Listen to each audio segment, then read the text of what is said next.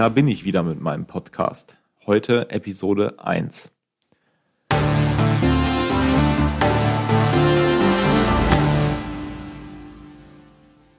Während meiner letzten Aufnahme hatte ich Christina als Gast. Christina hat bekanntlicherweise mal so gar nichts mit dem Thema Fahrrad zu tun.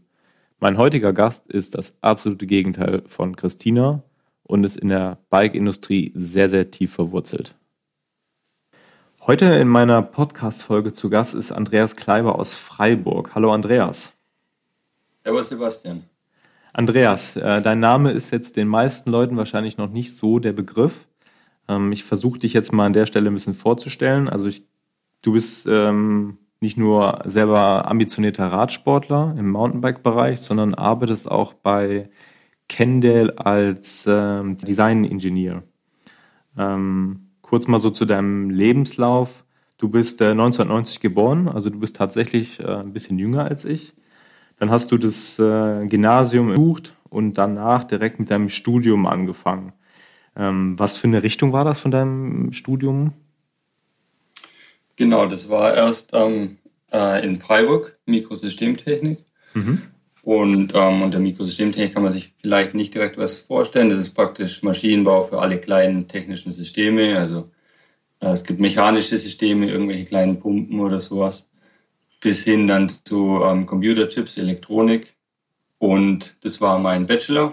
Und ich habe während dem Studium gemerkt, dass mir das Mechanische ähm, mehr liegt wie das Elektronische und habe mich dann für meinen Master ähm, im klassischen Maschinenbau umorientiert und genau. Dann habe ich gelesen, dass du zwischendrin auch mal ein Praktikum bei Tune gemacht hast. Ist das richtig? Genau, das ist richtig. Ähm, das habe ich eben zwischen dem Mikrosystemtechnik und dem Maschinenbaustudium gemacht. Ähm, das war nicht vorgeschrieben, das habe ich für mich selbst gemacht. Eher so, um herauszufinden, ob mir A, wirklich das ähm, klassische Maschinenbau liegt und Spaß macht und B, halt ähm, um reinzuschnuppern, wie man in der Radindustrie arbeitet und ob ich mir vorstellen könnte, dass, äh, dass ich da wirklich dann mal als Ingenieur in der Radindustrie anfange. War das so ein, für mich so ein Wegweiser praktisch. Und das war dann ja letztendlich auch so fruchtbar, dass du dann tatsächlich dann deinen äh, Maschinenbau-Master ähm, dann tatsächlich gleichzeitig schon bei, bei Kendall äh, abgeschlossen hast. Also das heißt, du hast äh, den gemacht und gleichzeitig bei Kendall schon gearbeitet. Ja, das war super. Da hatte ich äh, tatsächlich super viel Glück und ich konnte meine äh, Masterarbeit äh, für das ähm, Studium dann schon bei Cannondale machen und durfte da so ein bisschen, ähm, ich habe Simulationen gemacht zu einem E-Bike-Rahmen, durfte da testen, wie viel Potenzial an Gewicht man noch einsparen kann. Das war relativ in den, sag ich mal, eher noch Anfangsphase von E-Bikes und ähm, ja, war super interessant für mich und ähm, ja, genau, da habe ich halt einen Einblick bekommen, wie man dann wirklich äh, Rahmen konstruiert, Rahmen berechnet und so weiter. Und es hat mir so viel Spaß gemacht, dass ich mich dann danach direkt äh, auf eine ähm, Festanstellung bei Kendall beworben habe und das äh, zum Glück auch geklappt hat. Und seitdem arbeite ich jetzt nun vier Jahre schon als festangestellter Ingenieur bei Kendall. Ja, also macht mir nach wie vor sehr viel Spaß. Jetzt ist das ja so, ich selber arbeite ja auch in der Entwicklung äh, bei Riese Müller als Produktmanager ähm, und weiß aus eigener Erfahrung, wie zeitintensiv das teilweise auch ist. Ähm, trotzdem haben wir uns dann tatsächlich nicht äh, durch unsere Berufe kennengelernt, sondern ich glaube, es war damals bei der Transalp. Du bist jetzt schon ein paar Mal die Transalp auch gefahren.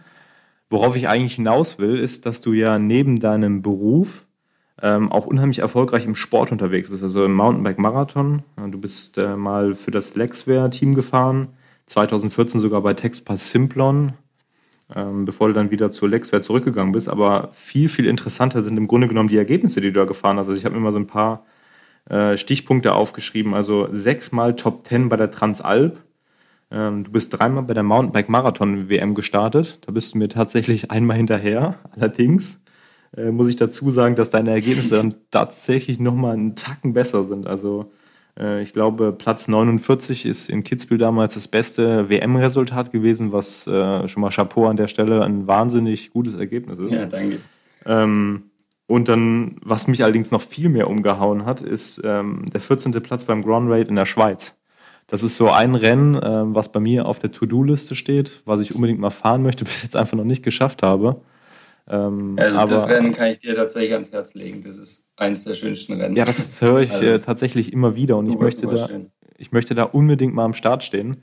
Es ist halt leider immer ein ziemlicher logistischer Aufwand, aber wie viel 1000 Höhenmeter das Rennen? 5.500 oder sowas? Für, für ja, es sind 5000, genau. Ja, also ein, aber es, die, das Schwierige an dem Rennen ist, dass der letzte Berg, also sind, ähm, der letzte Berg sind knappe 2000 Höhenmeter und da musst du oben aber mindestens 300 Höhenmeter schieben, weil du einfach halt nicht fahren kannst und hast da halt schon dann sechs Stunden in den Beinen oder so. Also es ist echt ein zähes Rennen. Mhm. Aber super schöne Landschaft. Die Schweizer sind da echt super begeistert und man sieht auch überall in den Bergdörfern, die man durchkommt, viele Leute an der Strecke. Also ungewöhnlich viele für einen Marathonrennen. Ja. Ähm, das ist tatsächlich eins, eins meiner äh, Lieblingsrennen. Also ich, ich habe da auch langsam rangetastet. Ich hab, bin erstmal die äh, zweitlängste Strecke gefahren, so als Test, weil ich äh, ja halt noch nie so wirklich lang gefahren bin. Die Und, hast du auch gleich, gleich gewonnen, oder? Ja, da muss man aber auch dazu sagen, dass ähm, in der Schweiz es schon eher so ist, dass halt die ambitionierten Fahrer auf der Langdistanz unterwegs sind. Also das wirst du ja auch schon festgestellt haben. Ja. Und die Konkurrenz war damals tatsächlich nicht so super ähm, stark. Aber ja, nichtsdestotrotz bin ich dann natürlich schon froh, dass ich das äh, gewinnen konnte. Ja, das ist schon mal Chapeau. Also das ist, äh, das muss man erstmal machen. Also ich meine, die Eckdaten ja, von dem Rennen hast du ja gerade schon gesagt, äh, die Langdistanz 5000 Höhenmeter auf wie viele Kilometer 120, hat das Rennen? Genau. 120. Von Verbier nach Grimenz, wenn ich es richtig in Erinnerung habe, oder? Ja, genau. Ja. genau. Ja, für mich sind die Schweizer Rennen, also gut, ich habe ja auch eine Zeit lang in der Schweiz gewohnt. Äh, die Schweizer Rennen immer was Besonderes. Die Leute haben einfach nochmal eine ganz andere Einstellung zum, zum Radsport, als es hier in Deutschland der Fall ist. Und die Rennen sind tatsächlich nochmal durch die vielen Höhenmeter und auch technisch nochmal deutlich anspruchsvoller. Also in der Schweiz Rennen zu fahren ist immer ein Genuss, muss ich sagen. Genieße ich auch immer wieder. Und ja, dieses Jahr wird es wahrscheinlich nichts werden mit äh, meinen Ambitionen bei diesem Rennen. Aber ja. ich hoffe jetzt einfach mal, dass es in naher Zukunft auch, auch endlich mal klappen könnte. Schauen wir ja, mal. Ja, sag's Bescheid, dann komme ich da auch mit. Oh ja, gerne, gerne. Dann gehen wir da zur Seite. Ja. Jetzt ist das natürlich so, ähm, du bist natürlich dann auch auf einem Kendall-Rad unterwegs. Inwieweit hilft dir deine Erfahrung, die du bei den Rennen oder auch im Training sammelst, für deine Arbeit? Ungemein, wirklich ungemein. Also bei uns fährt jeder in der ähm, Entwicklung wie auch im Marketing oder Sales, die fahren alle Fahrrad. Mhm. Jeder fährt anders Fahrrad, der eine fährt E-Bike, der nächste hat mehr Spaß am Enduro-Fahren, der andere fährt gern Rennrad. Und ich versuche mich halt so ein bisschen auf äh, Mountainbike-Marathons. Und dadurch, dass du eben weißt, was die Herausforderungen während so einem Mountainbike-Marathon sind oder während einer, einer Enduro-Abfahrt, dadurch weißt du halt von Anfang an ganz anders, auf was du achten musst, während du ein Projekt entwickelst. Ähm, also es hilft tatsächlich ungemein. Jetzt ist das ja so, also ich kenne das von, von meinem Alltag ähm, als Produktmanager, dass du ja meistens für spezielle Projekte irgendwie eingeplant bist. Das heißt, es kommt von einer Idee dann zu einem, zu einem Produkt und dann kommt irgendjemand auf dich zu und sagt, hey, wir haben irgendwie Lust, äh, dies und jenes Fahrrad zu machen und sehen dich dann irgendwie als Designer oder als Produktmanager, wie auch immer. Wie ist das bei dir? Ist es bei euch auch äh, in Projekte eingeteilt oder arbeitest du einfach mal hier oder mal da? Du hast vorhin schon gesagt, du hast mit äh, so ein bisschen mit E-Bike angefangen, reingeschnuppert. Wo stehst du da ja, aktuell? Ja, genau. Also offiziell bin ich in der E-Bike-Gruppe angestellt, aber bei uns ist es tatsächlich auch, wie du sagst, eben so, dass man halt ähm, merkt, okay, der Fahrer passt gut zu dem äh, Projekt. Ähm, und dann ist natürlich auch noch, wie ist der ähm, derjenige Ingenieur oder Produktmanager oder ähm, wer auch immer sonst noch im Team mitarbeitet, gerade in andere Projekte eingespannt. Und dann wird es von unserem Management so geplant, dass halt ähm, man verschiedene Projekte halt dann kriegt. Ich hatte das wahnsinnige Glück, wahnsinnige Glück, dass ich echt schon an vielen Projekten gearbeitet habe. Also wie gesagt, mein Einstieg war mit Simulationen an einem E-Bike. Dann habe ich ähm, Kinderräder als erstes richtiges Konstruktionsprojekt gemacht, dann aber auch schon Gravel-Bikes, Rennräder, Stelle ich mir allerdings am Anfang ein bisschen schwierig ja. vor, Kinderräder zu testen, oder? das war tatsächlich schwierig und da ist mir auch ein Fehler unterlaufen, den wir dann erst bemerkt haben, als wir dann tatsächlich Kinder auf das Fahrrad gesetzt haben. Ähm, das ist, ja, ähm, da, da war es eben das, was ich gemeint habe, dass es wichtig ist, mal zu wissen, wie man, ähm, wie man mit so einem Fahrrad fährt. Und ich habe halt gedacht, da für Kinder ist es wichtig, dass sie gleichzeitig auf dem Sattel sitzen können und noch mit den Füßen den Boden erreichen. Ähm, und das hat dann dazu geführt, dass das Tretlager so niedrig war, dass die dann immer durch die Kurven geheizt sind und da noch getreten haben, weil Kinder ja einfach oh. immer weiter treten ja, und dann immer aufgesetzt wohl, ja. sind. Das ähm, habe ich dann mit Schmerz gelernt und musste dann da ein bisschen umkonstruieren. Ähm, aber ja, das ist ein super Beispiel eben dafür, dass es wirklich wichtig ist, ähm, sich genau klar zu machen, wie fährt der entsprechende Kunde dann mit dem Fahrrad. Und dafür hilft es halt einfach ungemein, wenn du selbst so Fahrrad fährst, wie der Kunde dann Fahrrad fahren wird. Ja. Also. Ist das ähm, ein Geheimnis oder darfst du verraten, an welchem Projekt du derzeit arbeitest? Ähm, das kann ich relativ allgemein äh, natürlich beantworten. Äh, jeder weiß, dass wir an Fahrrädern arbeiten. So arbeite ich auch gerade an einem neuen Fahrrad. Ähm, das ist mein erstes Carbon-Projekt, worüber okay. ich super glücklich bin, weil ich da jetzt mal Einblick in die Carbon-Entwicklung bekomme und da ähm, direkt mitmachen kann. Und ähm, ja, wie du schon erwähnt hast, ich fahre gern Mountainbike-Marathons. Die fährt man vorwiegend auf HTs. Ähm, und deswegen passt mein neues Projekt äh, gerade wie, wie perfekt für mich. Also ich mache gerade das neue Carbon-HT das klingt natürlich super interessant. Ähm, jetzt ist natürlich an der Stelle auch mal schön zu wissen oder generell sehr interessant, wahrscheinlich auch für die meisten Hörer. Kendall unterstützt ja schon seit Jahren auch den Profi-Radsport. Also ähm, sei es jetzt zum Beispiel in Deutschland ein Manuel Fumic mit Kendall Factory Racing und jetzt äh, auch, glaube ich, sehr, sehr aktuell im Moment Education First, wo der Jonas Rutsch, der hier in der Region wohnt, seit diesem Jahr fährt in der World Tour. Ähm, die dieses Jahr und auch schon letztes Jahr einen unheimlichen äh, medialen, äh, mediale Aufmerksamkeit bekommen haben, allein schon dieses durch dieses Alternativracing, also dass halt wirklich in diesem Team sehr, sehr viel gemacht wird. Also nicht nur wirklich das reine Straßenradteam, sondern halt auch ein Bikepacking-Event oder ein Cape Epic, was sie jetzt vor kurzem noch geplant hatten. Ähm, was genau zieht ihr da an, an ähm, ja, Erfahrungen oder was gewinnt ihr da an, an Einblicke auch in, in so ein Team, was euch dann am Ende weiterhilft? Ja, das hilft uns ungemein, ähm, weil die Jungs, die testen das Material natürlich äh, bis an ihre Grenzen und können uns dann nochmal ganz anderes Feedback geben, äh, wie jetzt halt, ähm, ja, wir vielleicht sonst anderweitig nicht rausfinden würden. Ähm, einfach weil die so viel auf ihrem Rad sitzen, das so optimiert wird und dann, keine Ahnung, sei es bei Rennrädern mit Aerodynamik oder bei Mountainbike mit irgendwie äh, Federelementen, also dass die Suspension da genau abgestimmt sein muss. Und der ihre Anforderungen da sind dann natürlich auch für unsere Produktmanager sehr wichtig, ähm, um dann zu definieren, wie, wie sieht ein neues Fahrrad aus, das wir entwickeln wollen.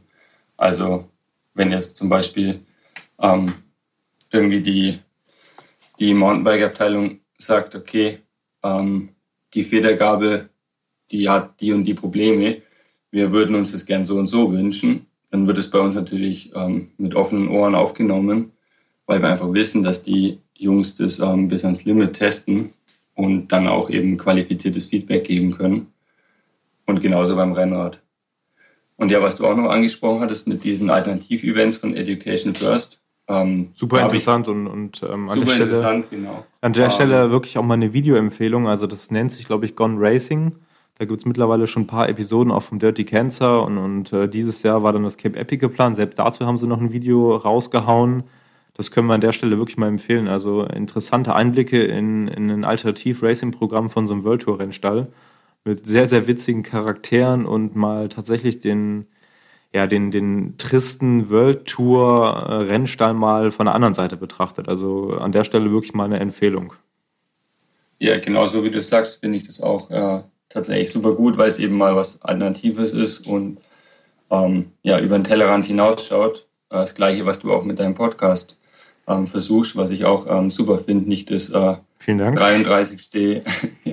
ähm, nicht das 33. Profi-Interview, sondern eben auch mal ähm, andere Leute aus der Radszene befragst. Das äh, finde ich eine super Idee und genau, eben wie du sagst, dieses Education First, Gone Racing äh, ist auf jeden Fall empfehlenswert. Also ich glaube, die eine oder andere Episode kann ich mittlerweile auswendig mitsprechen, weil ich es mir so oft angeguckt habe. nee, ich finde es ich find's tatsächlich eine, eine, super interessante Sache, weil ähm, es ist halt einfach so, wenn du, ja, wenn du den, den, den Radsport im Fernsehen dir anguckst, das ist halt für die meisten Leute super weit weg, wenn du nicht gerade jemanden kennst, der da mitfährt. Ähm, aber dann zum Beispiel einen Leckling Morton zu sehen, dass er das GB Euro fährt ähm, und dann ein paar Wochen später irgendwie in, in Utah die schwerste Bergankunft gewinnt, das macht die Fahrer halt nochmal viel ja, greifbarer für die Leute, würde ich mal sagen. Und das ist genau das, was der Radsport in meinen Augen braucht. Und nicht nur der Radsport, sondern auch generell die ganze Radbranche, weil ich meine, die Marke Kendall ist jedem irgendwie bekannt. Ähm, aber ich würde mal behaupten, dass jetzt sogar Leute sich mit der Marke beschäftigen, die äh, vielleicht vorher eine andere Marke irgendwie auf dem Schirm hatten, einfach durch dieses Bikepacking und, und ähm, Alternativracing. Also super interessant. Und ja, hoffentlich. So, das ist ja genau der Ansatz, den ja. unser Marketing da verfolgt. Ja. Ähm, dass man halt mehr Leute für andere Radsportarten interessiert oder ähm, was auch der ähm, Mathieu van der Poel ganz gut macht. Oder ja, disziplinübergreifend halt so letztendlich, großer, ja. Genau, so ein großer Markenträger ist, weil er halt einfach nicht nur ein, eine Sache macht, sondern halt mehrere Sachen und dann auch die Fans von der einen Sache in die andere Sache reinzieht und die dann auch mal vielleicht Mountainbiken ausprobieren und denken, hey, das ist ja richtig cool und dann vielleicht äh, eben neue Mountainbiker werden. Und deswegen finde ich eben auch dieses Alternativ-Racing von unserem Education First Team sehr, sehr cool. An der Stelle Bikepacking und Gravel-Trend, ähm, wie stehst du dem gegenüber, beziehungsweise machst du es selber? Also sagst du einfach schick, nee, du trainierst tatsächlich nur auf Mountainbike für die Marathonrennen und ähm, fährst sonst tatsächlich äh, nicht viel anderes? Ähm, also ich tra trainiere natürlich auch auf der Straße oder auch mal auf dem äh, E-Bike. Also ja, ich bin da nicht nur, ich fahre nicht nur ein Fahrrad. Mhm. Ähm, aber hauptsächlich natürlich schon Mountainbike und Rennrad. Ähm, Bikepacking habe ich selber noch nie gemacht. Ähm, vermutlich, weil ich einfach zu faul dazu bin, das ganze Zeug mitzuschleppen. Aber du hast ja gesagt, ich bin schon ein paar Mal die Transalp gefahren. Da finde ich super cool, dass du eben jeden Tag einen neuen Ort siehst und irgendwie andere Landschaften hast und so. Und das ist für mich der Reiz von der Transalp. Ich war vermutlich bisher einfach immer zu faul, mein Zeug selber zu schleppen. Ja. Und bin deswegen Rennen gefahren, wo das Zeug für dich geschleppt wird. ähm, aber ja, wenn ich irgendwann mal motiviert genug bin, kann ich mir auf jeden Fall vorstellen, selbst auch Bikepacking zu machen. Ähm, vielleicht nicht die ganz krasse Variante, die du anstrebst, mit irgendwie komplett durch Europa zu fahren. Transcontinental, ja. Genau, das ist mir dann schon äh, paar Nummern zu groß. Ja, das muss man tatsächlich äh, muss man schon Bock drauf haben, definitiv, ja. ja. ja. ich bin gespannt, ob du danach auch noch Bock drauf hast. Ja, das ist die, also gut, ich habe es ja letztendlich schon einmal gemacht, letztes Jahr von Oslo nach Italien und dann zurück äh, nach Bensheim. Ähm, es waren dann irgendwann, es waren dreieinhalbtausend, wenn ich es richtig in Erinnerung habe. Okay. Ähm, Wie viele Tage hast du gebraucht? Äh, 18 oder 19 Tage waren es. Also ich habe zwischendrin mal drei Tage Ruhe in Italien gemacht. Da war Christina, meine Freundin, war vor Ort und haben wir da ein bisschen bisschen entspannt und da ging es halt über die Schweiz nach Hause und da hat es mich dann auch im schlechten Wetter echt böse erwischt. Aber tatsächlich, äh, probier es wirklich mal aus. Also äh, ich habe damals am Anfang auch immer gesagt, nee, das ist nicht so meins und äh, mach das einmal und ich garantiere dir, das wird ja. nicht das letzte Mal gewesen sein. Okay, ja. Ja, cool. Aber ich habe ein paar Arbeitskollegen, die machen das auch. Ja. Und äh, ich, ich, wie gesagt, ich verstehe den Trend schon so. Ähm, ich denke, es wird immer mehr kommen. Aber ich denke nicht, dass es wirklich flächenübergreifend so ein großer Trend wird, wie zum Beispiel ähm, Enduro, Mountainbike ja, ja. Enduro. Also Mountainbike Enduro hier in Freiburg, ja. Ja klar, ihr habt natürlich die perfekten Voraussetzungen, aber zum Beispiel ja. jetzt mal, das ist halt immer, gerade Radfahren natürlich auch super abhängig davon, ähm, wo man wohnt. Also ich sage jetzt Auf mal, wenn ich, wenn ich meiner Tante oben im Norden erzählen würde, ähm, geh mal eine Runde Enduro fahren, ähm, es wird eher schwierig. Also ja, da ist dann wirklich so ein bisschen mehr Gravel angesagt und das kann man daher in der Region ganz gut. Ähm, bei euch kann man, ja gut, ihr lebt natürlich auch im Radsportparadies. Also das ist ja ähm, Freiburg, ja, die Ecke, das ist ja. Tatsächlich nicht, das nee, stimmt, ja. Ihr habt ja wirklich ja. von allem genug. Da bin ich übrigens letztes Jahr auch durchgefahren, als ich äh, dann von Italien aus nach Bensheim nach Hause gefahren bin. Ähm, bin ich durch Freiburg durchgefahren.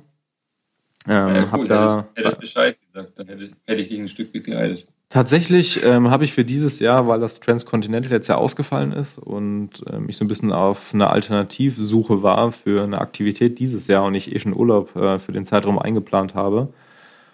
Und sollte es die Situation zulassen, hatte ich mal so ein Bikepacking innerhalb Deutschlands äh, überlegt. Und da würde auch wieder Freiburg auf der Liste stehen, weil ich unbedingt mal diesen Schau ins Land fahren möchte. Der soll ja wirklich richtig schön sein. Ja, der Schau ins Land ist super. Ja. Das, das, ist tatsächlich ein sehr guter Berg. Ja, sag Bescheid, dann kommst du vorbei. Auf jeden Fall. Ja, das klingt super. Kannst bei, kannst bei uns übernachten. Sehr schön. Wunderbar, dann wäre das ja auch schon geklärt. Und den Schau ins Land zeige ich dir dann auch. Perfekt, super. Ähm, Sei dann schade, weil da verpasst du die guten Mountainbike-Abfahrten vom Schau ins Land oben runter. Aber die können wir dann mal anders machen. Ich wollte gerade sagen, dann komme ich einfach mal so vorbei. Das klingt ja echt gut. Genau. Ja. Auch das. Wie sieht denn ähm, so ein Arbeitstag bei Andreas Kleiber aus? Ähm, ja, ich habe das Glück, in der Radindustrie zu arbeiten. Das ist tatsächlich ein, ein sehr guter, ähm, sehr gut, wenn du selbst sehr viel Rad fährst. Das heißt, du Deswegen, darfst auch in kurzen Hosen zur Arbeit erscheinen. Genau, ich darf in, zur Arbeit mit Ketteschmier an den Armen erscheinen und so. Sogar gewünscht. Da sind wir, sind wir relativ leger. Ja, kenne ich. Nee, das ist, ähm, super gut. Also kein Anzug, keine, keine Krawatte oder so Zeugs. Ähm, genau, also ich, ich fange meistens so ähm, halb acht Uhr an mit der Arbeit und ähm, dann sind vormittags, ist es ähm, in Europa sehr praktisch, weil dann hast du Zeitüberschneidung mit Asien. Mhm. Und die ganzen Räder werden ja in Zulieferfirmen bei uns in Asien hergestellt. Also das ist China, Taiwan, Vietnam, Kambodscha. Ähm, genau. Und durch die Zeitüberschneidung kannst du natürlich dann da mit Skype sehr gut äh, laufende Projekte betreuen, mhm. die entweder schon im Testing sind oder wo du gerade deine Konstruktion rübergeschickt hast und dann musst du mit den Asiaten irgendwie Herstellungseinschränkungen ähm, oder so besprechen, dann vielleicht nochmal was umbauen oder so. Ähm, genau, das ist meistens vormittags. Und dann, wenn es bei uns 12 Uhr ist, ist es in Asien dann 6 Uhr abends. Das heißt, die gehen dann eh heim. Und das Gute ist, in Amerika ist es erst, die, unser amerikanisches Büro fängt erst nachmittags um zwei für uns, ist bei denen acht Uhr morgens. Mhm. Das heißt, ich habe so ein zwei Stunden Zeitfenster, wo ich äh, zur Verfügung habe für meine Mittagspause, die halt dann auch dementsprechend oft auf dem Rad ausfällt. Oh, das ist natürlich super, ja. Ähm, ja, ist echt ideal hier. Unser Büro liegt 300 Meter vom Wald weg. In beide Richtungen kannst du super Mountainbiken. Äh, wir sind ein bisschen am Stadtrand.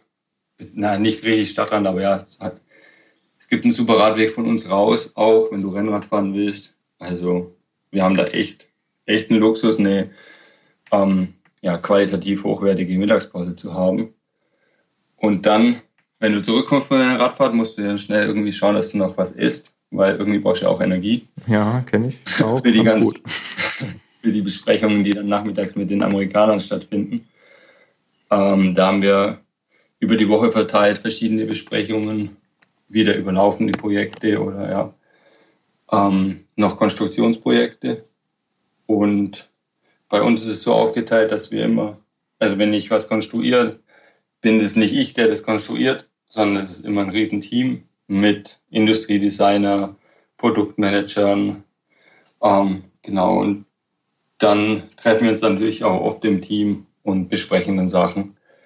Und da wir in Freiburg ein relativ kleines Büro sind mit knapp 20 Leuten, ähm, ist der Hauptteil von den, von den Leuten, mit denen du an einem Projekt arbeitest, meistens in Amerika. Deswegen diese Nachmittagsmeetings auch echt wichtig sind für aktuelle Konstruktionsprojekte. Einfach wenn du herausfindest, irgendwie, keine Ahnung, die Schaltung passt jetzt doch nicht an das Fahrrad hin, so blöd gesprochen. Mhm da musst du es halt einfach besprechen im Team und da muss dann eine Lösung gefunden werden oder je nach Projekt gibt es natürlich dann unterschiedliche Ziele. Ich, ich sage mal, ein High-End-Rennrad soll natürlich leicht aerodynamisch sein und steif, wohingegen ein ähm, E-Bike eher halt nicht aufs letzte Gramm ankommt und dann, wenn es halt ein E-Mountainbike ist, muss es halt dafür andere Lasten aushalten können. Ähm, und für sowas müssen wir natürlich die äh, Ziele mit Amerika festlegen. Ja gut, ich kenne das äh, ja selber ganz gut, was man, äh, also wenn du letztendlich überlegst ähm, in dem Prozess, was für Teile an, an ein Fahrrad spezifiziert werden sollen, ähm, die Schleife gehst du ja mehrere Male durch. Also dann stellst du wieder fest, genau. okay, das passt genau. nicht oder die Schaltung passt nicht oder ähm, das kann mit dem nicht. Das ist ja tatsächlich ähm, mittlerweile auch bei einem Fahrrad so komplex, dass äh, das ja auch an, an, an Kleinigkeiten hängt. Also auch gerade so in Bezug auf das Rahmendesign, also was der, was der der Ingenieur letztendlich dann ja auch dann äh, vielleicht als CAD entworfen hat, muss ja auch nicht unbedingt am Ende ähm, dann in der Realität auch funktionieren. Das ist ja, und dann musst du wieder alles umspezifizieren und das ist ja wirklich ein, ein Wahnsinnsprozess. Ähm, da wäre dann auch schon meine nächste Frage, die mich echt interessiert. Wie ist denn bei dir so der Jahreszyklus? Also ähm, habt ihr da irgendwie einen, einen gewissen Cut, wo ihr sagt, okay, ab hier fängt das neue Jahr an, wir fangen jetzt mit einem neuen Projekt an und ähm, von der Idee bis zum fertigen Fahrrad, was dann wo vorgestellt wird. Also wie läuft das bei euch ab? Nee, also generell ist das nicht in, in Jahren organisiert, sondern eher jedes Projekt hat seine eigene, ähm, äh, keine Ahnung, Timeline, sagt man. Mhm. ich, ich, bin schon so drin in diesen amerikanischen Begriffen. Ich ja. ähm, weiß das Deutsche gerade gar nicht auswendig. ähm, genau, auf jeden Fall äh, wird die Timeline halt am Anfang von jedem Projekt aufgestellt und dann je nach Komplexität von dem Projekt, wie du gerade schon gesagt hast, bei die Räder werden immer komplexer, bei E-Bikes müssen so viele Sachen hinpassen. Ja, das ist Wahnsinn. Also. Teilweise sind die Motoren oder Batteriehersteller selbst noch in der Entwicklung, während wir schon diesen Rahmen entwickeln müssen. Und wir arbeiten dann immer noch mit ähm, unvollständigen Designs von Seite der Motorenhersteller zum Beispiel. Und das birgt natürlich dann einige Tücken und dann braucht so ein Projekt natürlich länger. Und dann hast du halt immer, genau, am Anfang ist diese Produktfind äh, Ideefindung, die ist dann hauptsächlich die Arbeit von den Produktmanagern. Und wenn die Produktmanager sich dann mal sicher sind, was sie für ein Rad wollen, dann kommt praktisch der Ingenieur ins Spiel und konstruiert dann das Rad zusammen mit einer ähm, mit Industriedesignern, die dann auch schauen, dass man nicht das Rad nur funktional macht und dass es auch nebenbei auch noch gut aussieht. Und ähm, genau, dann geht man da mehrere Schleifen, wo halt dann irgendwie Kompromisse gefunden werden zwischen Produktmanagement, Ingenieur und Industriedesigner. Und dann, je nach Projekt, kann das sein, dass es irgendwie nach zwei Monaten fertig ist, also die Konstruktion. Kann aber auch mal sechs, sieben Monate dauern. Und dann werden die äh, Sachen nach Asien geschickt, also die ganzen 3D- und 2D-Zeichnungen, die wir angefertigt haben. Und dann schauen sich die Asiaten das an. Und ähm, die haben natürlich nochmal hm, ja, andere Interessen, sag ich mal, an dem Projekt. Mhm. Die müssen das nämlich herstellen und nicht nur schauen, dass es halt, ähm, ja, halt funktioniert. Und dann kommen oftmals auch noch ähm, Einschränkungen von Seite der Herstellung hinzu. Das heißt, dass die sagen, okay, du hast das Rohr hier zwar schön konstruiert, aber wir können es einfach so nicht herstellen. Ja. Ähm, und dann muss man da wieder abwägen, äh, mit Kosten auch teilweise für die, ja, ich meine, jedes, jede neue Rahmenentwicklung benötigt neue Rohrformen und so oder meisten, zumeist neue Rohrformen. Und die müssen wir auch alle dann halt mit Formkosten kaufen. Und ja, Werk Werkzeugkosten wahrscheinlich, oder? Genau, Werkzeugkosten, ja. ja. Und je nachdem muss man dann da nochmal ein bisschen umkonstruieren, bis dann wirklich die, äh, unsere Zulieferer auch äh, das so herstellen können, wie wir es wollen. Und ähm, genau, dann machen die die ersten Musterrahmen, die kommen dann erstmal auf den Prüfstand. Die, die Prüfstände sind direkt vor Ort bei den äh, Zulieferfirmen. Mhm. Da werden die Rahmen dann echt ähm, auf Herz und Nieren getestet. Also Kende ähm, testet nicht nur nach äh, den vorgeschriebenen äh, Teststandards von dem Gesetzgeber. Also die DIN-Norm wahrscheinlich, ne? Genau, nicht nur die DIN-Norm, sondern wir haben dann auch eigene Tests, weil wir halt unsere Räder wirklich ähm, gut konstruieren wollen und ähm, die halt dann auch wirklich verifizieren wollen. Und genau, nachdem die Räder dann irgendwann mal durch den Test durch sind, wo dann teilweise auch wieder äh, Verbesserungen gemacht werden müssen und Sachen äh, umkonstruiert werden müssen, ähm, dann geht die äh, Maschinerie weiter und wir bekommen dann endlich unsere ersten Musterrahmen auch hier her, die wir dann aufbauen können und fahren können. Eventuell stellen wir dann da auch wieder äh, noch weitere Probleme vor. Das wäre jetzt meine nächste Frage gewesen. Wie viele, wenn du jetzt sagst, du gehst dann in der Mittagspause selber auch mal die, das Material testen, ähm, und gibt es, also fährst du dann da auch regelmäßig was kaputt und sagst, kommst dann wieder und sagst, okay, da gibt es Verbesserungsbedarf oder ähm, das müssen wir nochmal komplett über den Haufen schmeißen oder hier ist die Geometrie noch irgendwie äh, fragwürdig. Ähm, wie ist das auch so, also in deinem persönlichen Testverfahren oder hast du dann spezielle Testfahrer, wo du weißt, auf die Erfahrungswerte kannst du sehr gut zurückgreifen? Wie funktioniert sowas? Ja, das Problem mit Testfahrern ist halt immer, dass ähm, wenn es externe Leute sind, dann ist es natürlich immer schwierig, weil wir ja immer noch an Sachen ähm, praktisch testen, die nicht veröffentlicht sind und die nicht verifiziert sind offiziell. Das heißt, da kann entweder sein, dass irgendwie ganz schnell was auf irgendwelchen sozialen Kanälen mhm. landet, mhm. was wir noch nicht wollen, dass es wirklich an die Öffentlichkeit getragen wird. Oder andererseits sind die Räder halt auch ähm, noch Prototypen und haben eben alle noch kleine Problemchen. Und das ist dann halt auch für den Testfahrer natürlich ein Risiko. Also wir testen schon wirklich viel selbst. Ja. Ähm, beziehungsweise auch, wie du gesagt hast, mit den Teams zusammen. Ähm, was wir vorhin schon kurz angesprochen haben, testen wir halt dann die Räder wirklich auch intensiv. Ähm, also wir haben da auch noch ein Protokoll vorgeschrieben, was wir pro Radkategorie testen müssen im Fahrtestern. Und ähm, genau, also es passiert tatsächlich mal, dass man dann aus der Mittagspause zurückkommt und sagt, ah scheiße, jetzt ist das wieder nicht so, ähm, wie wir es geplant haben und dann muss man da was umkonstruieren.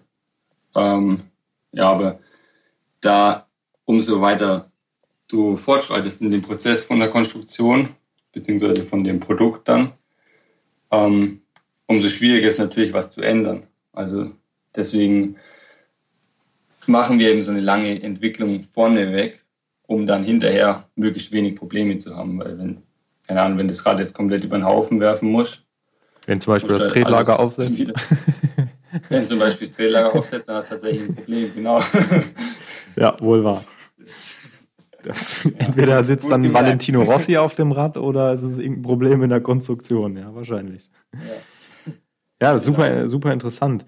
Ähm, Jetzt ist es ja im, im, auch da wieder so ein bisschen zurück Richtung Education First zu gehen.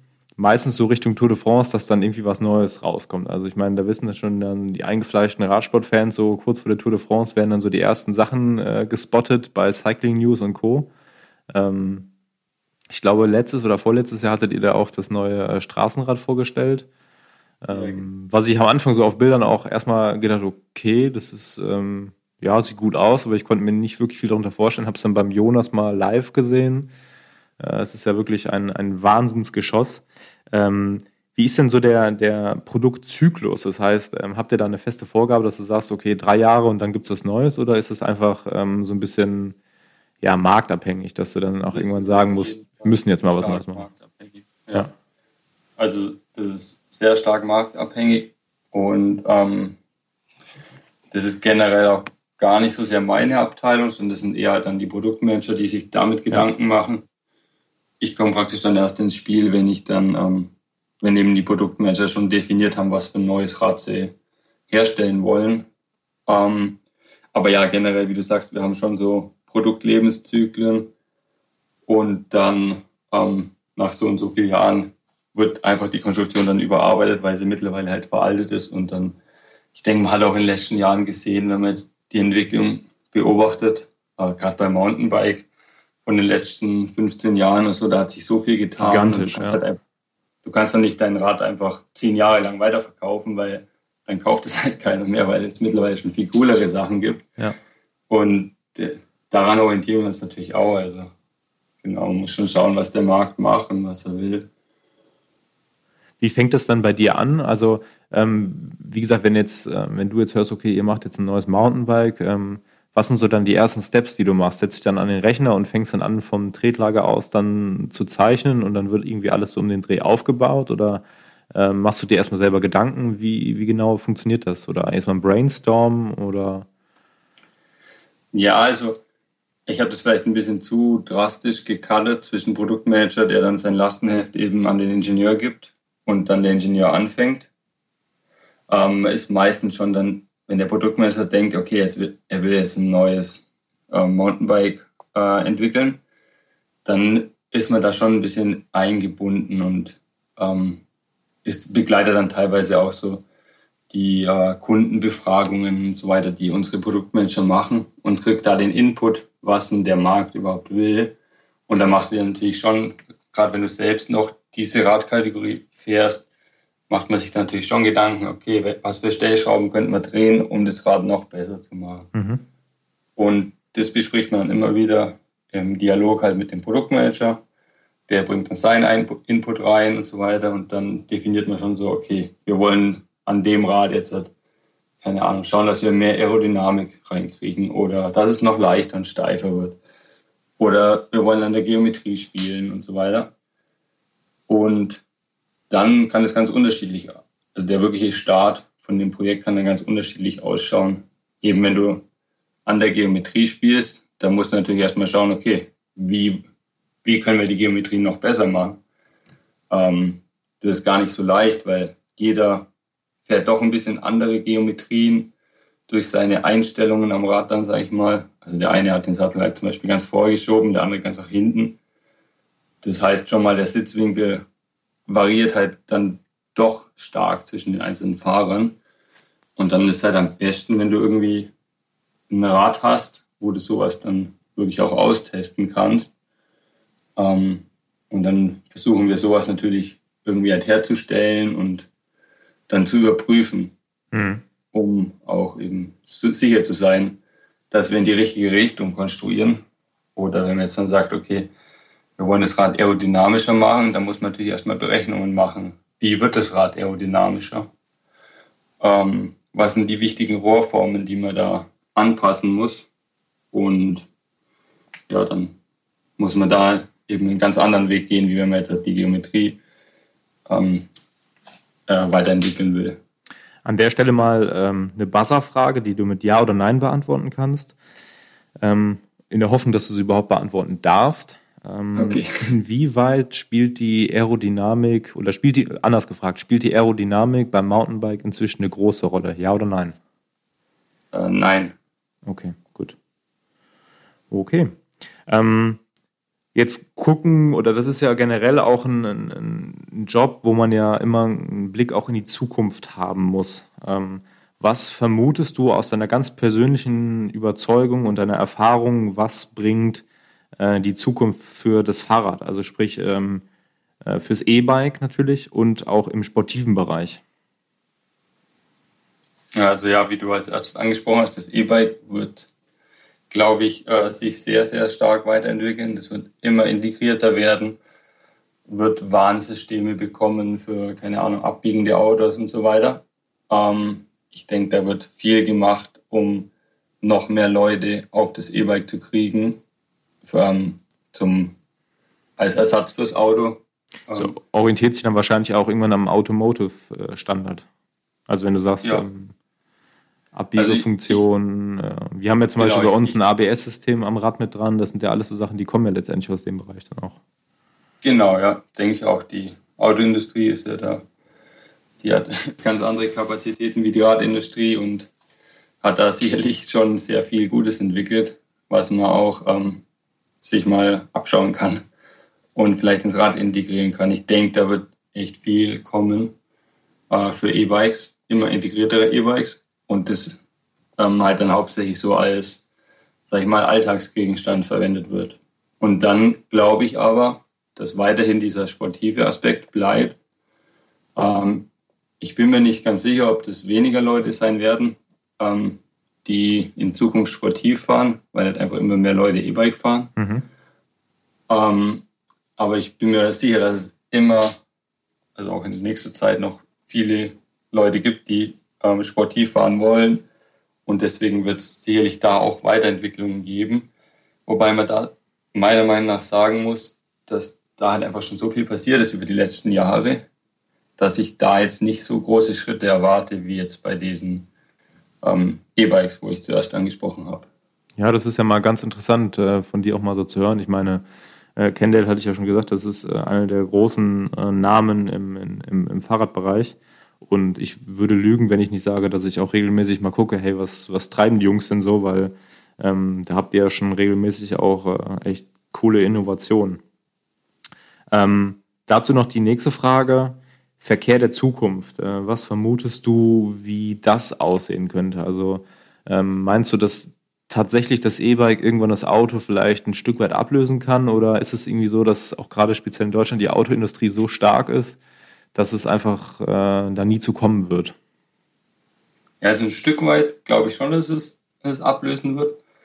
Ähm, ich denke, man sieht jetzt schon in den Städten den Trend, dass Radwege immer besser ausgebaut werden und so weiter und immer mehr Leute erkennen, okay, das macht viel mehr Sinn, wenn ich hier das gut ausgebaute Radwegnetz nutze. Dann bin ich viel schneller in der Arbeit, wie wenn ich da mit dem Auto an den 15 Ampeln im Stau stehe.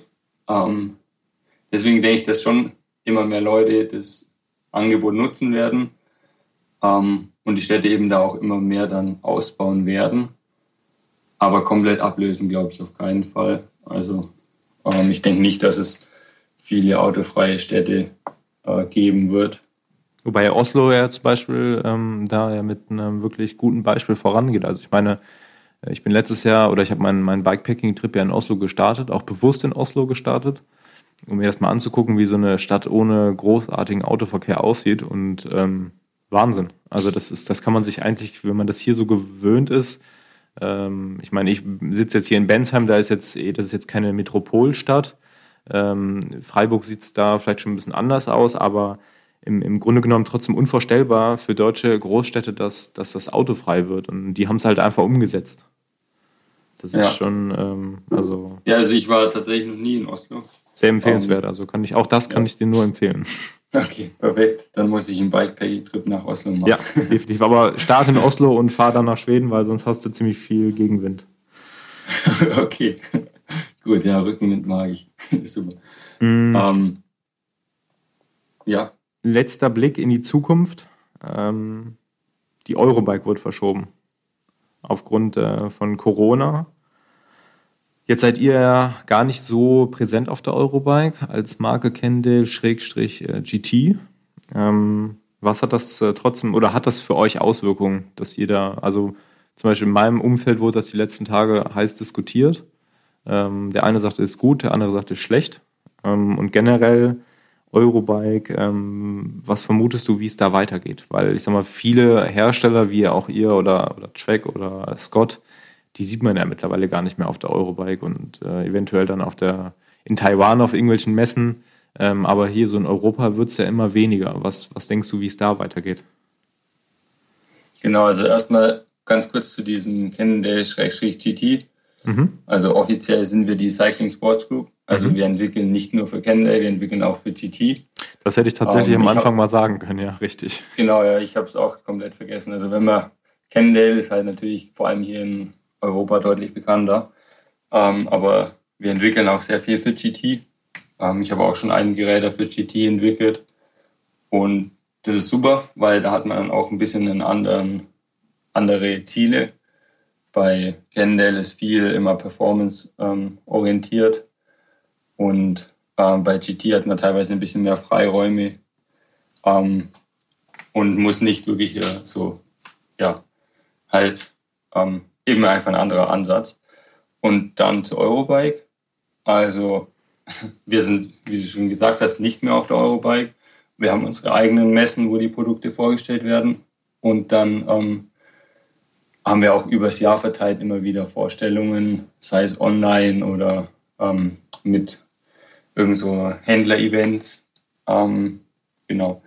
Das wird aber eh alles gar nicht von mir als Ingenieur ähm, koordiniert oder ich habe da keinen, Ein ja, keinen allzu großen Einblick. Das ist mehr dann die Marketingabteilung. Ähm, aber äh, trotzdem, ich finde es natürlich schade, dass die Eurobike verschoben ist. ähm, wir als Ingenieur sind da immer hingereist.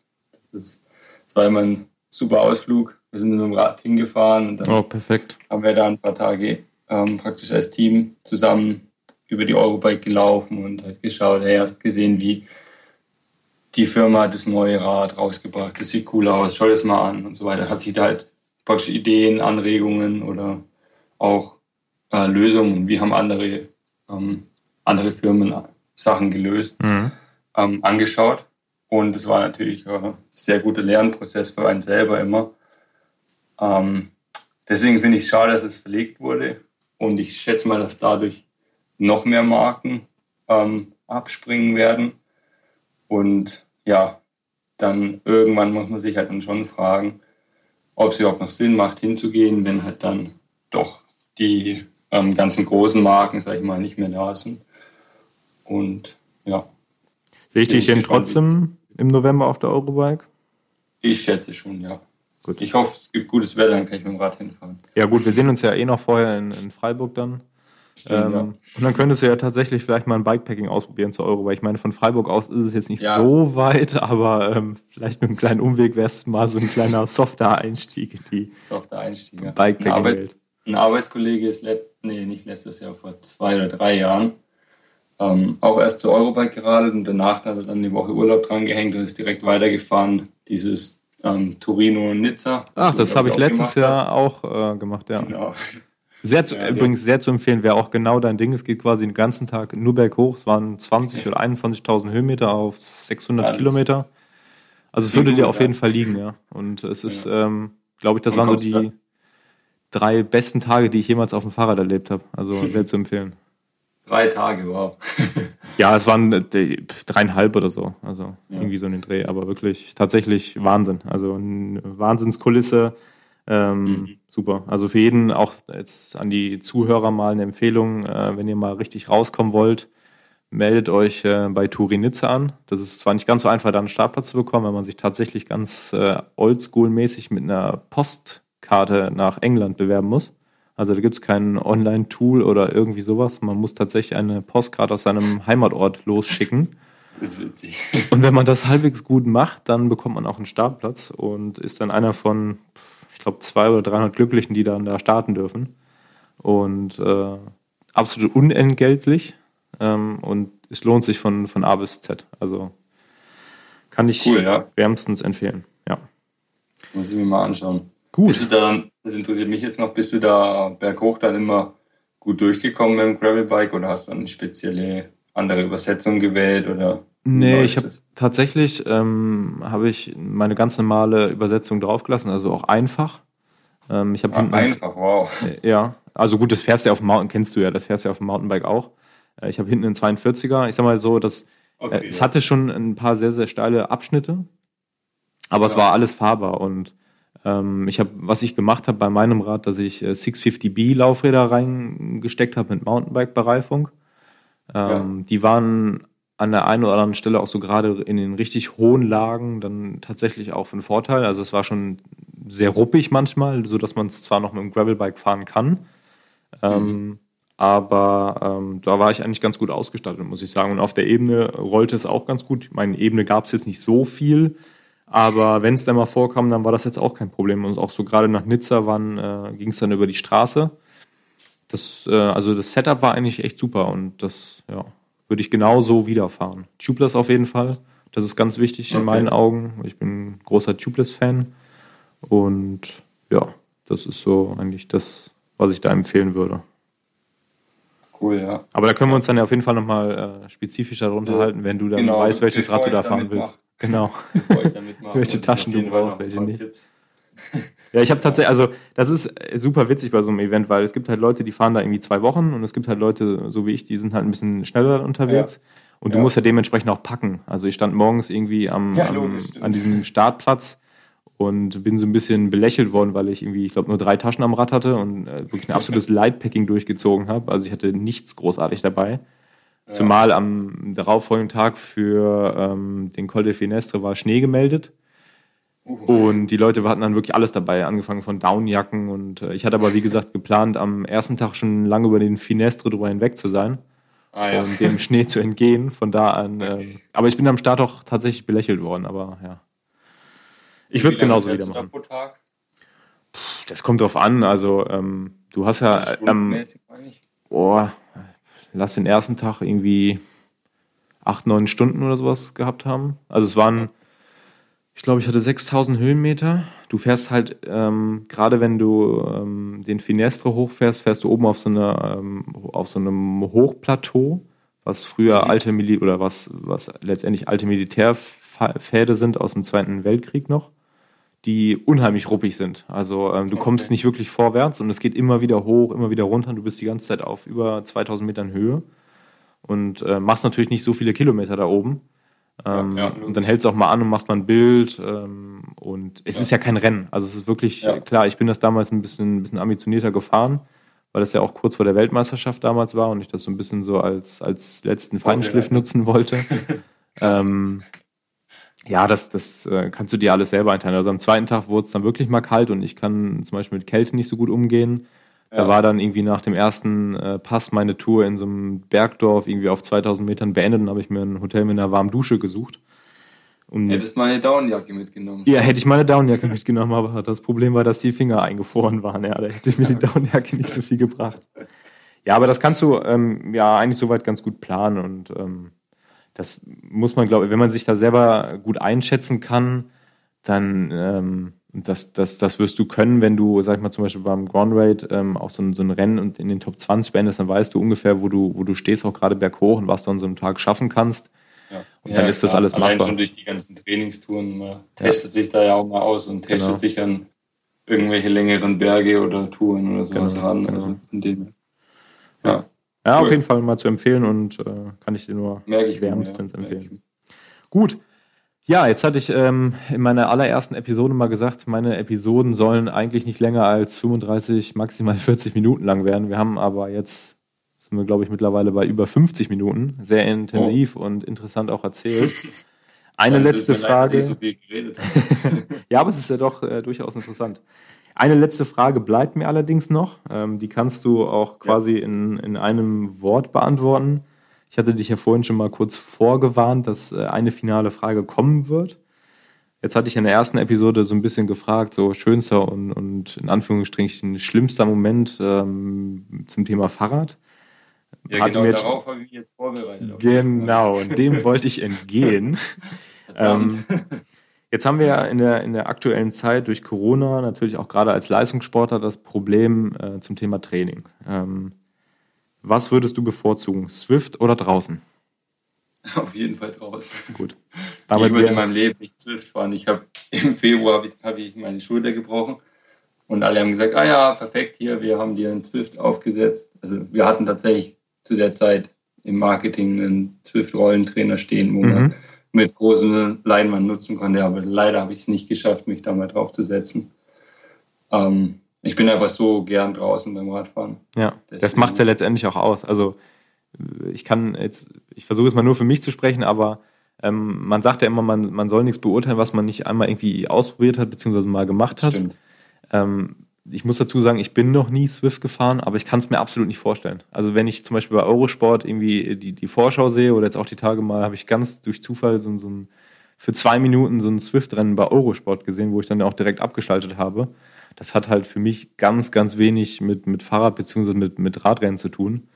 Und dementsprechend, äh, bis jetzt wehre ich mich sehr erfolgreich dagegen und hoffe, dass ich da auch niemals klein beigehen werde, weil in meinen Augen ist äh, ja, Radfahren vor der Haustür, okay, Rolle fahren, das, das ist halt hin und wieder mal so, aber ähm, jetzt so für Swift könnte ich mich absolut nicht motivieren. Also das dafür bin ich einfach ja, zu gerne draußen ich hätte schon das Problem, dass ich einfach dann drinnen noch mehr schwitze wie draußen. Ich immer schon so viel. Und da würde ich komplett auslaufen. Also, ja, also ich fahre auch keine Rolle. Das okay. geht einfach nicht. Krass. Ja, da komme ich manchmal nicht so ganz drum rum, aber es ist auch wirklich nur so im absoluten Notfall. Also freiwillig ist da. Und selbst dann fahre ich nur freie Rolle. So starre Rolle, okay. das, das äh, funktioniert bei mir auch nicht. Also ich muss wirklich das Gefühl so ein bisschen vom Fahrrad haben, sonst äh, ja, ja. tut sich da nichts. Sonst. Gut, ja, ähm, dann bleibt mir an dieser Stelle jetzt nicht mehr viel übrig, außer mich äh, für deine Zeit zu bedanken. Das war wirklich super interessant, ja, was du da alles. Danke, da mitmachen zu dürfen. zu dürfen. Ja. Äh, war auch interessant für mich, mein erster Podcast. So, Inklusive Anregung zum Bikepacking. Inklusive Anregung zum Bikepacking bei Turin Nizza und nach Oslo. Genau. Super. Ja, dann äh, bleibt mir auf jeden Fall nichts anderes, wie gesagt, übrig, als mich bei dir zu bedanken und dir einen schönen Abend zu wünschen. Und äh, vielleicht war es ja nicht das letzte Mal und wir können uns mal auf der Eurobike für einen Live-Podcast oder so zusammensetzen. Das wäre mal eine Idee. Können wir machen, genau. Super. Alles klar. Danke auch. Andreas, ich wünsche dir einen schönen Abend und bis zum nächsten Mal. Ebenso, mach's gut. Ciao. Ciao.